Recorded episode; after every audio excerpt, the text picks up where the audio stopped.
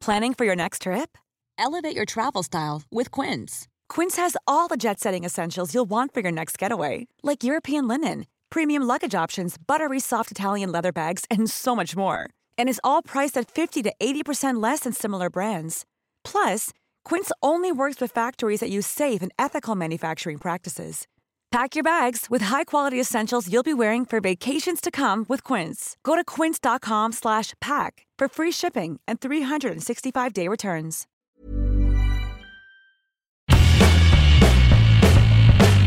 Hola a todos, esto es Sin Comentarios, el programa con los temas y noticias que a todo el mundo interesa y las opiniones que nadie pidió.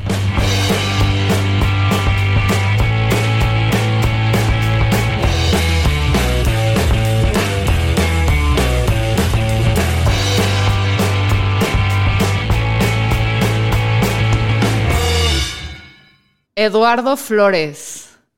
¿Qué pasó, Fernanda Dudet? Creo que ya es justo y necesario porque ya llevamos varias semanas. Y creo que Sí. la profesión más invitada a este podcast, por necesidad o porque el destino nos ha dicho lo necesitan, hijos de su fregada, es psicólogos. Y hace mucho que no teníamos a un psicólogo o psicóloga en este foro. Nos hace falta tocar base de vez en cuando con alguien que más o menos nos sepa decir qué chingados está pasando. Así que hoy para humillar a Memo y ver que se puede tener éxito en TikTok haciendo contenido muy bueno sobre este tema, eh, Memo, sí, este, estoy aquí trayendo nada más y nada menos a Paola Lavín para que la escuches y sepas que no te extrañamos. ¿Cómo estás, Paola? Muchísimas gracias por la invitación. Estoy muy emocionada y muy a gusto con estas personitas tan interesantes, tan carismáticas.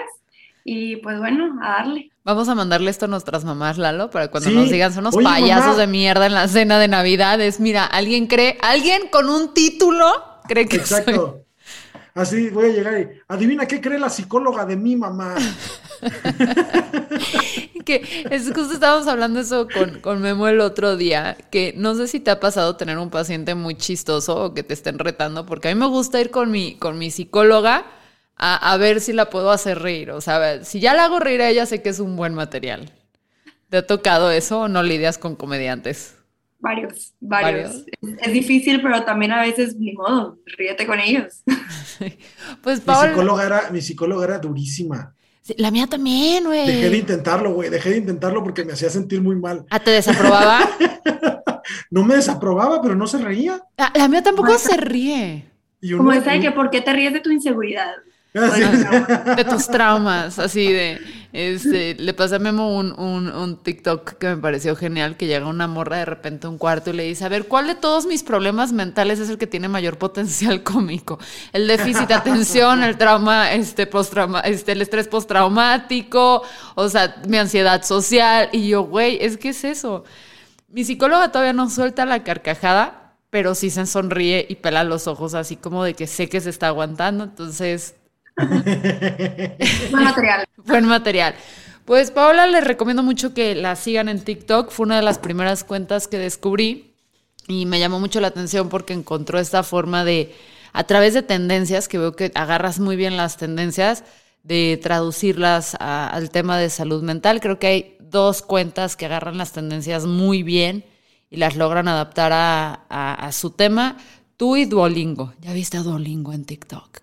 Se le está bañando con la botarga. O sea, ¿Qué yo cosa? atacada de la risa y yo, es Duolingo. Sí, sí, o sea, yo ya estoy a punto de yo mapel Fernanda, así bajar la aplicación para hablar. Lalo, es- tenemos que luego hablar de esa cuenta porque La es estoy siguiendo en este instante. gran, gran manejo de redes. Entonces, creo que si hay dos cuentas que adaptan súper bien las tendencias para lo que se dedican, es la de Paola, que ¿cómo te encuentran en TikTok? Paola.ladin.lps. Para que la sigan. Ah, ya te seguía, Sí, se las pasé al inicio de la pandemia. Sí, ya, ya tenía. Sí, el- fue un follow obligado para todo el equipo de Sin Comentarios y ahora Qué para los padre. escuchas. Qué padre. Fíjate que es lo único que no me gusta del, del TikTok, que las cosas pasan demasiado rápido y no alcanzas a ver cómo se llama la gente. Ah, sí, es horrible, güey. Horrible. No, eso no me gusta. O que te pasa que de repente estás viendo un TikTok y sin querer le pegas para, o sea, le picas para arriba y, se, chingó, corta se perdió. y, y tú dices, güey, ¿de qué estábamos hablando? O sea, Eh, tipo, ayer estaban hablando de una reina que, reya, reina que era una, perdón, no acabo de tomar café, una reina que era una rompebola, súper padre, no alcancé a escuchar el nombre y en lo que se me caía el celular se movió la pantalla y ya estaba en otro TikTok y he tenido pesadillas y con la poca información que tengo no he podido encontrarla en Google. O sea, creo que sonaba, sonaba Kina, pero no sé. Si alguien sabe de una reina que era poca madre y se llamaba Kina y se casó con dos reyes, por favor díganmelo. Eh, Entonces, perdón Paola por, por ya seguirte y no saber que eras tú la que estaba aquí. No, suele suceder,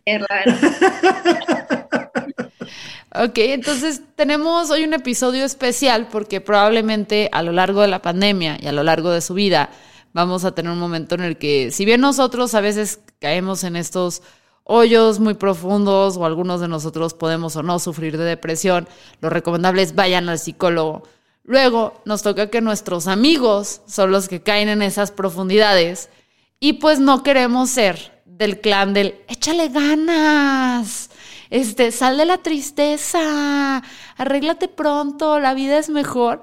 Entonces por eso trajimos a Paola, para no hacer respuestas estúpidas, lo que eso es muy probable entre nosotros. Sí, claro, o sea, es, es muy, es muy fácil decir, oye, güey, este, pues, tómate un café, hombre, ¿no?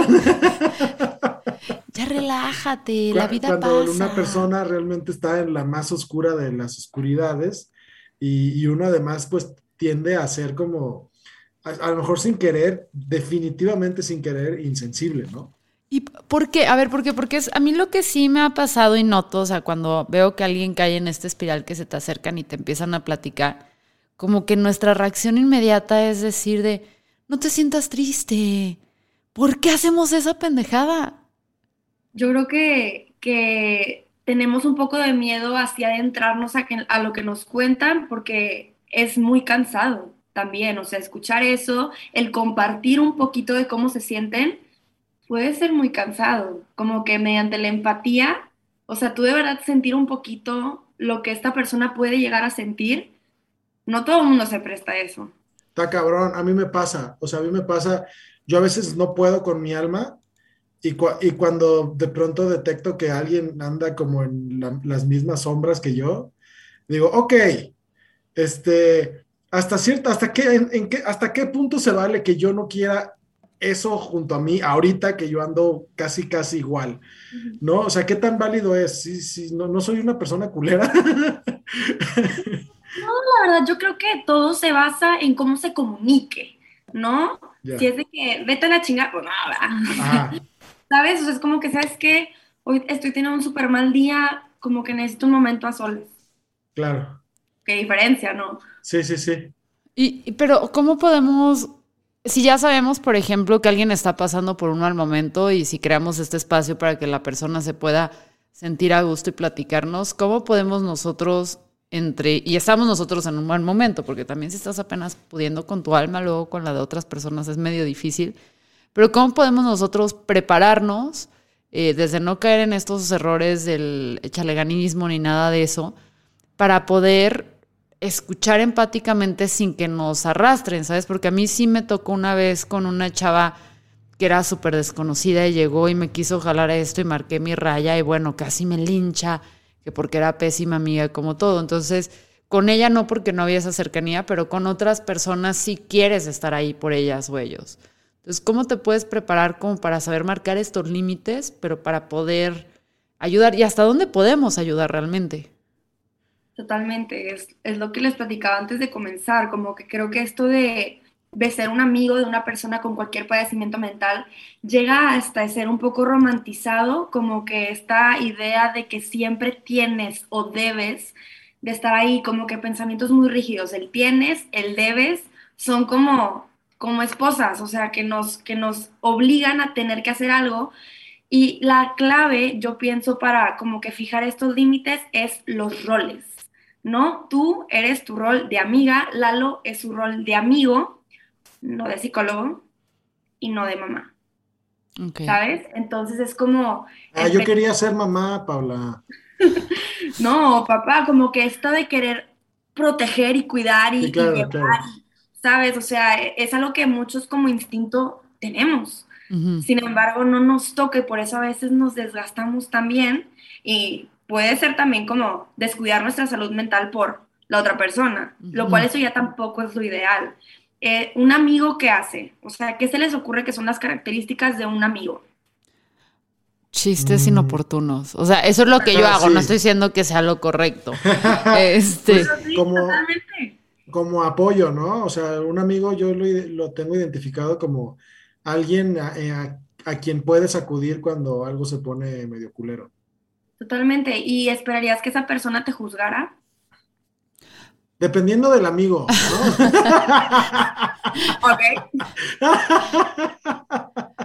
no, idealmente no. O sea, se supone que es alguien que te escucha, este, que a, lo mucho te da un consejo que no le pediste, pero pues que lo hace de la manera mejor intencionada que se pueda. Totalmente. Y lo padre de una amistad es que es, es igual, están en el mismo rango de poder, por así decirlo, son iguales, son pares o sea, un terapeuta, pues es una autoridad, por así decirlo, con su paciente. Un papá, una mamá, igual. El amigo es igual. Entonces, esa es la diferencia y por eso hay personas que me han dicho, oye, Paola, es que yo tengo un amigo que la verdad sí me da miedo que, que cometa algo como que de conducta autolesiva, que se haga daño, pero no sé qué hacer. O sea, siempre estoy ahí. Y yo, pásale la batuta a la mamá no, no tienes que cargar con tanta responsabilidad tú. ¿Cómo, ¿Cómo haces eso? O sea, porque suena como muy práctico decir, oye, mi compa puede que se haga daño, por ejemplo, eh, pero ¿cómo le pasas la batuta a la mamá? O sea, sin defraudar además la confianza de tu, de tu compa, ¿no? Porque al final de cuentas, si tú estás notando ciertas este, eh, banderas rojas, eh, es a lo mejor porque él o ella te han contado algo que a lo mejor a su mamá no se lo contaron, ¿no? ¿Cómo, cómo pasas la batuta sin, este, sin, sin esa sensación de traición? Claro, creo que primero y más importante, tú como su amigo es conocer el contexto, ¿no? O sea, ¿qué está pasando? ¿Tiene una buena relación con su mamá o una relación decente? ¿O el problema de la vida de esta persona es su mamá? O sea, obviamente ahí con nuestro criterio debemos de, de ver un poquito cuál sería la autoridad al que yo le pasaría cierta responsabilidad.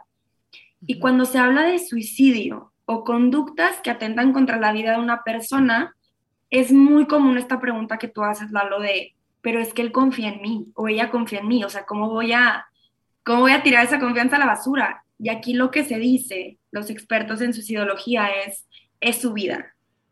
No podemos jugar con su vida. Sí, claro, que se, va a agüitar, que se agüite, pero que no se muera. que esté vivo. Exactamente.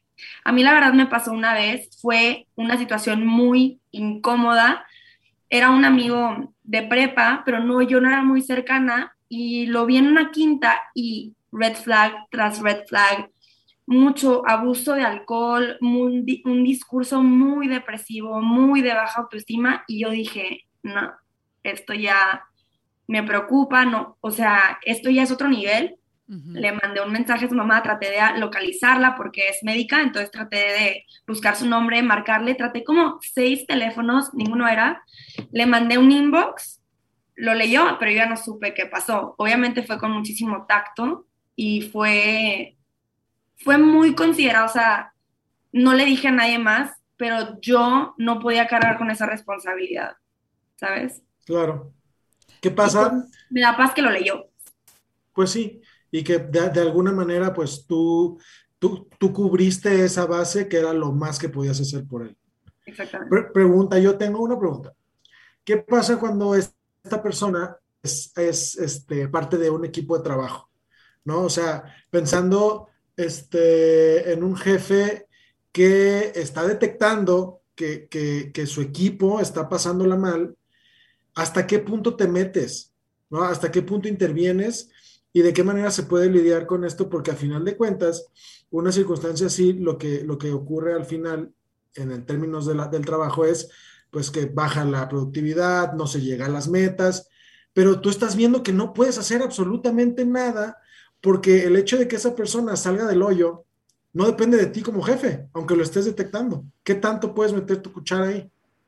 Claro, yo creo que la verdad es un tema de, una comunicación muy, muy honesta y muy empática, ¿no? O sea, si tienes de casualidad un jefe que resulta también ser un líder, bueno, qué buena suerte, ¿no? Porque pues tendría este tacto, esta empatía, esta noción de lo que a lo mejor puede ser una depresión, porque eso también es algo importante, la psicoeducación es súper importante, porque si tú no sabes lo que realmente es la depresión y te das cuenta de esto, dices, échale ganas, como lo que decía Fer, o sea, entonces, uno, psicoeducación y dos, también conocer que la depresión es el, el número uno, la discapacidad número uno en el mundo, ¿sabes? O sea, es la causa de discapacidad más grande del mundo. Entonces ahí es donde México nos falla un poco con, con estas como que, no sé, eh, tomas de ausencia del trabajo por discapacidad, porque la depresión aquí pues no la consideran tanto como, como una discapacidad real, entre comillas, por así decirlo. Entonces es como externar la preocupación y externar tal vez redes de apoyo que, la, que el empleado se podría acercar, pero igual, o sea, con tu rol de jefe, como tú dices, la cuchara llega hasta cierto punto. O sea, tal cual cuando dices este, redes de apoyo, decirle, a ver, aquí hay una tarjeta, si quieres, tómala y háblale a esta persona. Sí, o puede ser algo más como personal, como pues yo voy con esta persona, a mí me ha ayudado muchísimo, o sea, te lo recomiendo, la verdad, o sea, con tu experiencia personal y nunca mintiendo. Por ejemplo, si no conoces o tú no tienes experiencia o nadie más del equipo, como no, no vender a un psicólogo, vender una experiencia que tampoco tienes, porque pues la mentir tampoco es ideal. Pero si acaso llegas a ir con un psicólogo y tienes la suficientemente confianza como para recomendarlo, pues sí está ya padre como que esa honestidad porque la persona lo necesita. Ok. Perrísimo. Ahora, una pregunta, porque noto que a veces hay personas que no sé si es normal o si es un tipo de, de personas que se deprimen que tienen una personalidad muy específica. Luego hay personas que se aíslan. O sea, que es como, ay, me deprimo y creo que yo tengo que solucionar mis problemas solo y sola en la vida. Entonces, como no sé lidiar con esto y creo que soy una carga para los demás, me voy a retirar y me voy a morir solo al cerro, ¿no? O sea, como que es muchas de esas actitudes. ¿Cómo le haces con esas personas que es, de aquí nace la conversación? O sea, como para no, porque yo soy mucho así, yo tengo un problemón, o sea, como soy de la generación de, no la generación, pero los niños de autorregula tus emociones, pues a la hora que hay crisis es como, ya me voy, yo lidio con este problema sola, luego vuelvo, no quiero importunar a nadie. Eh, y eso no está bien, o sea, no está chido. Entonces, ¿qué haces cuando tienes una persona así y hay que, o sea, hasta dónde sí te toca o cómo puedes tocar base y decirle, oye, no me estás generando estrés a la hora de hablarme tus problemas, o sea, este es un espacio seguro. Claro. Ay, no, me encantó, me encantó cómo lo explicaste. Y sí, de hecho, el aislamiento es uno de los síntomas del trastorno depresivo mayor. Y fíjate, hay algunos casos, o sea, no podemos generalizar, pero muchas de las personas que se encuentran deprimidas no quieren estar aisladas, pero no o sea, pero están porque su cama es como un imán. O sea, es, es, es fatigante y es muy cansado levantarte, hacer cosas básicas puede ser agotador, entonces muchas veces sí quieren, pero no tienen la energía o la motivación para hacerlo. Entonces en esos casos, un mensajito puede ir súper, súper, o sea, tiene, puede tener efectos muy grandes, como de que, oye, hoy me acordé de ti, ¿cómo estás? O llevarlo un café, o invitarlo a, algo que a, a esa persona le guste, no sé, yo tengo una amiga que le encanta patinar, o sea, en patines de ruedas, y de que, oye, pues lo quiero intentar, ¿te animas a verme caerme? Y de que, ay, no, pues di qué risa. No, pues ya lograste que, que saliera de ahí y generar como que este tiempo de calidad, aunque no es una como responsabilidad como tal tuya, pero es algo padre que sí puedes hacer y que sí esté en tu rol. Y, como jefe, ¿qué tan malo viene este? Porque yo no sé, estoy fallando miserablemente, Lalo, porque como veía que alguien de mi equipo también se me quedaba hasta muy tarde y se despertaba muy tarde, yo en mi rol sociópata y psicópata dije, no, le voy a poner las juntas a las ocho y media de la mañana, aunque sea en pijama en Zoom, para que de ahí sacarlo de la cama y que de ahí se vaya a hacer otras cosas. ¿Buena o mala idea? No sé si estoy empeorando la situación. No, no creo que sea una mala o buena idea, siempre y cuando como que haya esta comunicación de que no te la pongo por quererte molestar. O sea, te la pongo porque creo que te puede hacer bien activarte un poco más temprano. Ok, el ingrato lo sabe, entonces sabe que es por amor. Es tough loving, pero sabe. Pues oye, es que se quedaban ahí encerrados y yo me acordaba que pues ya cuando te despiertas, pues bueno, al menos yo, porque evado mis sentimientos trabajando. Este, Pero bueno, o sea, es, es, de las pequeñas estrategias que como jefe empiezas como a poner para que no, no se te hunda tu equipo. Porque si está cañón, Lalo. O sea, lidiar con creativos somos muy volubles. No, está, está del riel, ¿no? Sobre todo en, esta cosa que es de escribir chistes y así. Sí. Cuando no estás de humor para ser gracioso y tienes que sacarte algo, ¡ay, hijo de la chingada! Sí, sí, sí.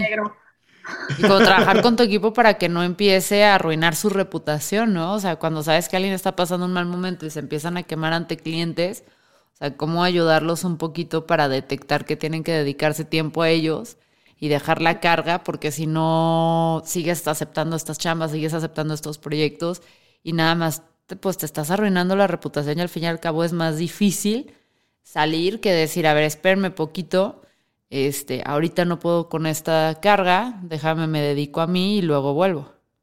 Claro, aparte creo que, por ejemplo, en este caso, que es un equipo un poco más flexible, no es una empresa súper burocrática, me explico como que hay mucha área de oportunidad en cuanto a, ¿saben qué? Hoy es viernes en la mañana y no sé si... Vamos a drogarnos todos. no me digas, me va a regañar. Imagínense si fuéramos presencial y tuvieran un corcho, todos ponerle como que algo padre de su personalidad a esta persona. Como que a mí me encanta que sea súper carismático, que te saques chistes de los codos, o sea, está súper interesante y yo no puedo hacer eso, o sea, qué padre. Ay, hacemos lo opuesto, nos troleamos en el chat personal, ¿verdad? en el chat, maldito pelón, ojos de pugas. no, tenemos, tenemos que hablar más bonito de nosotros. Sí, debemos querernos. En su grupo eh, de WhatsApp. Vente, te invitamos. Es, que es muy incómodo. O sea, no sé si te pasa que, bueno, no porque tú eres una persona salud, eh, saludable, pero es, es, incómodo. Luego yo me acuerdo de estos ejercicios de dinámica de una vez que alguien nos puso a hacer un ejercicio de hablemos bien de las otras personas y cuando empiezan a hablar bien de ti es como cállense la boca, no los quiero escuchar, me incomoda esto, sí, bye. ¿Verdad? Ese está, Horrible, güey. A ver, tú no vas a venir aquí a halagarme, ¿sí? permíteme sentirme miserable. me siento cómoda pensando que soy que estoy haciendo todo mal, es lo que me hace ser productiva, no me vengas a decir que algo bien, algo. Sí. Claro, pues hay que leer el grupo, ¿verdad? Cada grupo tendrá sus, sus dinámicas. Y no, no somos el grupo más sano. ¿Qué, ¿Qué estrategias, Paola, hablando de levantarse de la cama? ¿Qué estrategias, eh, así como a la mano, tiene uno para decir, cámara, me levanto? O sea, ¿sabes? Pensando en este tema de que la cama es un imán eh, y, que, hacer cosas cotidianas eh, te, pueden devastar. ¿Qué, ¿Qué, estrategias tenemos como para que alguien que a lo mejor no se siente listo para ir a terapia, pero que se siente identificado con esta noción de no me puedo levantar porque no tengo ni poquitas ganas, ¿por dónde puedo empezar a darle, no? Como para, empezar a, tal cual, a levantarse. Sí, yo creo que hay dos sopas. Una es como la disciplina y ni modo, pero no es la más atractiva, ¿verdad? O sea, no es lo que a nadie le gusta escuchar, pero es no lo pienses, levántate. Una vez que te levantes, te vas a sentir mejor y lo sabes. O sea, y quítate la pijama y bañate y arréglate. Como autorregañarse, ¿no? ¿O qué? Pues no autorregaño, pero decir, yo sé que sería un autosabotaje quedarme aquí. Y la gente lo sabe, pero es como hacerlo y ni modo. O también otra estrategia es buscar algo del día, aunque sea chiquitito, que te emocione, sea tu café.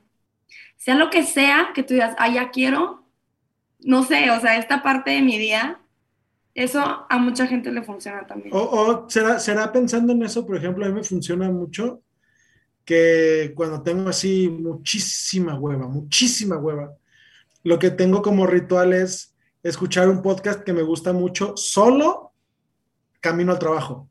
Ok. Ah, no, como para decir, para escuchar esto que me gusta, me tengo que trepar el chingado carro e irme a trabajar. Bueno, pero también tienes... habit stacking y es una estrategia muy utilizada para personas con TDA.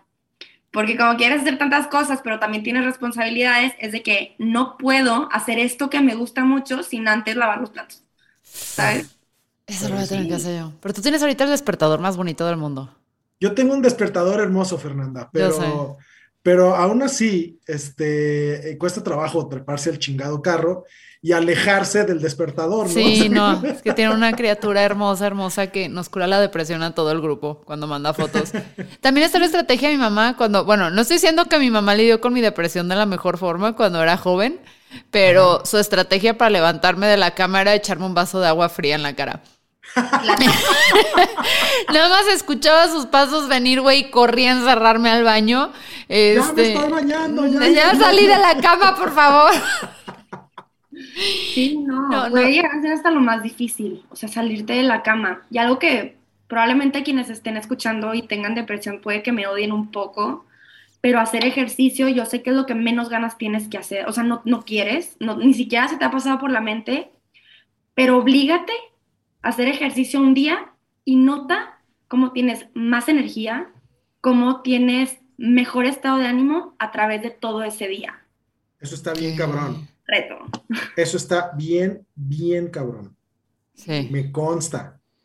Sí, o sea, hay mucha gente es como que es que no me llega la divina motivación para hacer el ejercicio. Yo, es que no va a llegar, chica. O sea, si no funciona el sistema de recompensas del cerebro, las endorfinas y catecolaminas, que son neurotransmisores, endorfinas, este, dopamina, serotonina, todo eso se genera una vez que ya lo hiciste.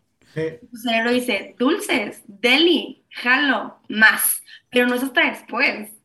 Ah, no, Claro. no, no es tan rápido Fíjate como que, el brownie. Yo, yo necesito hacer un disclaimer porque yo me he hecho de una fama en este lugar y no quisiera perderla. Yo detesto el ejercicio, pero confirmo en las bondades, Sí. ¿no? Entonces, en, en los momentos en que me he convencido de levantarme a hacer ejercicio es porque eh, pasé media hora en mi cama convenciéndome de que el ejercicio es medicina para la ansiedad. Sí. Así, así me lo meto a la cabeza y así logro ponerme los tenis y levantarme. Las endorfinas son un antidepresivo, un ansiolítico natural y funcionan también muy similar a la morfina, solamente sin los efectos negativos secundarios en tu cerebro. O sea, el ejercicio, la verdad, es muy bueno. Obviamente, si tienes un trastorno diagnosticado, pues no reemplaza tus psicofármacos, pero es súper, es algo que todos podemos hacer y que va a ayudar un chorro. Entonces, para sacar también a un amigo o colaborador del hoyo, también podría ser una buena estrategia como suscribirlo a la fuerza a una clase contigo de deportes.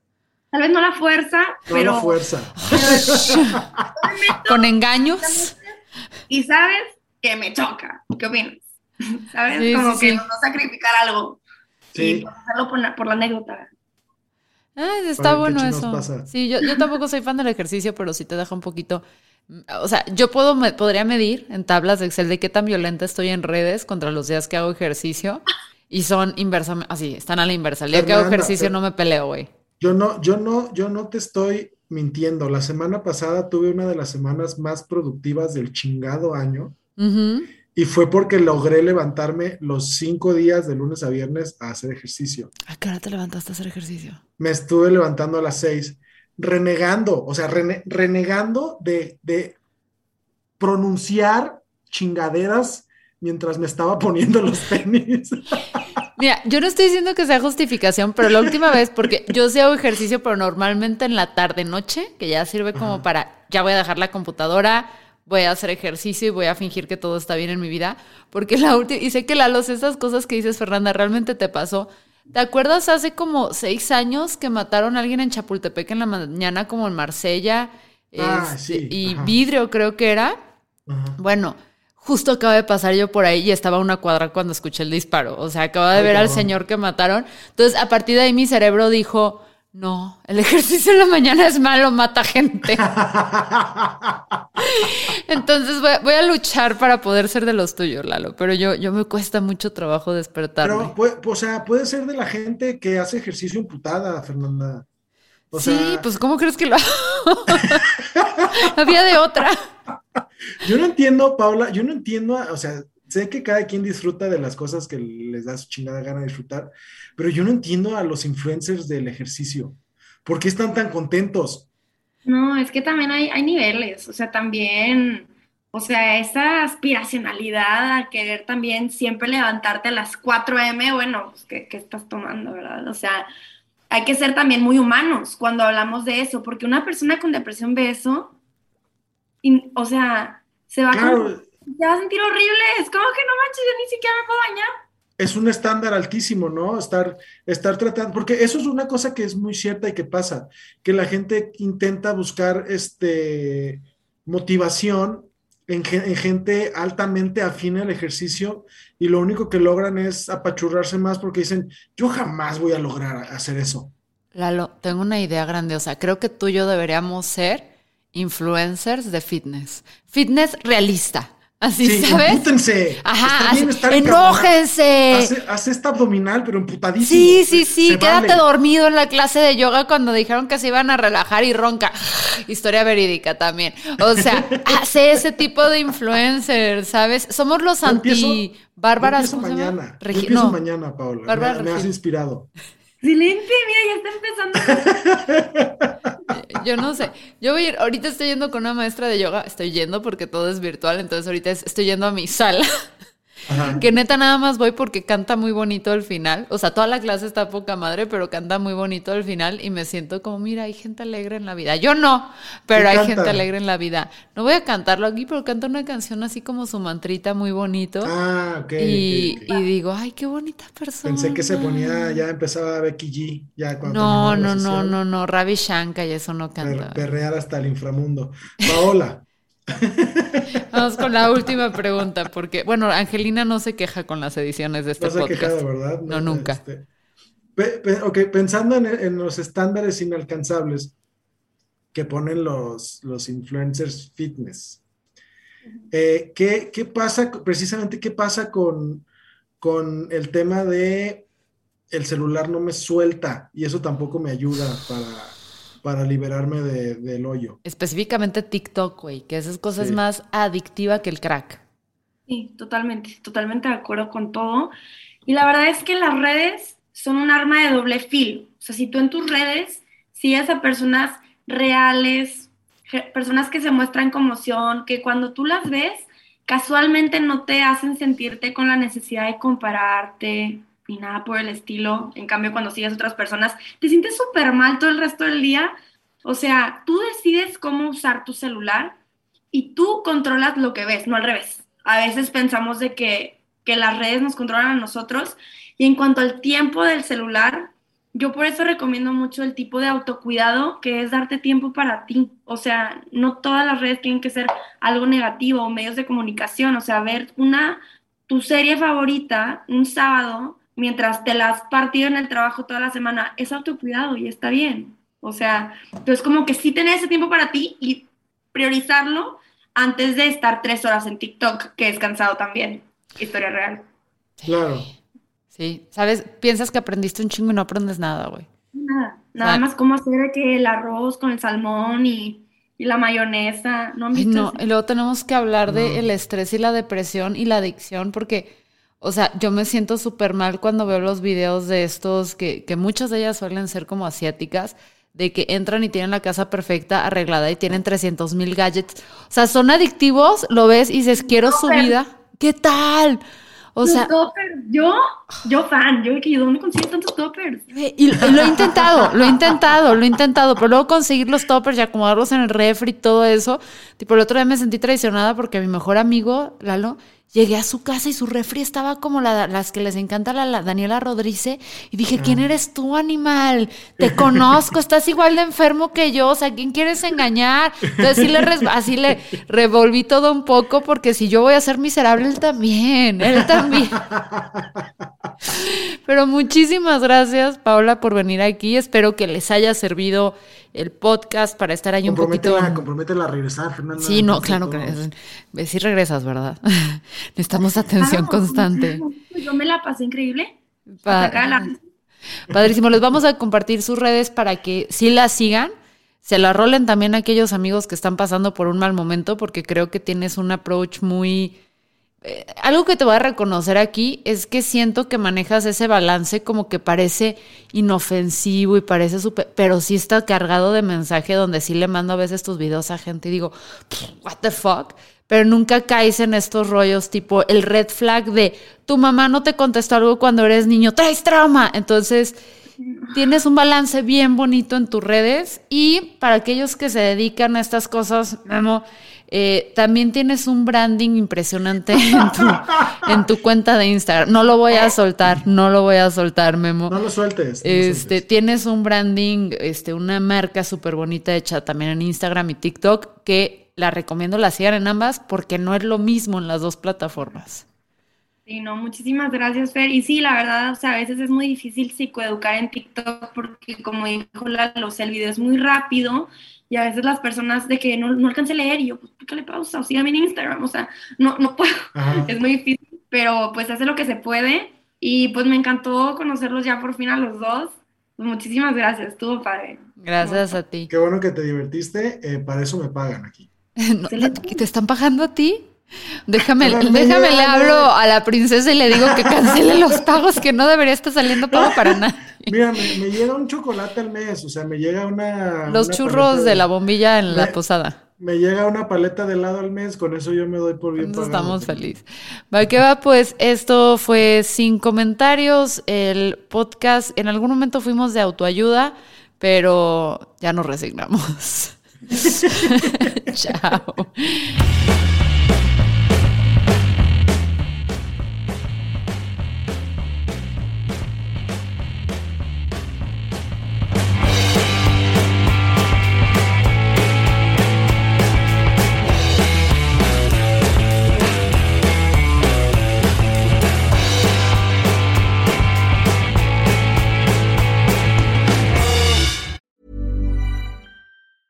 Planning for your next trip?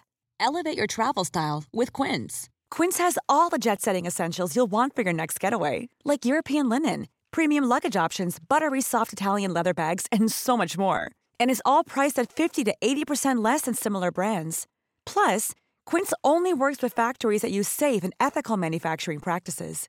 Pack your bags with high-quality essentials you'll be wearing for vacations to come with Quince. Go to quince.com slash pack for free shipping and 365-day returns.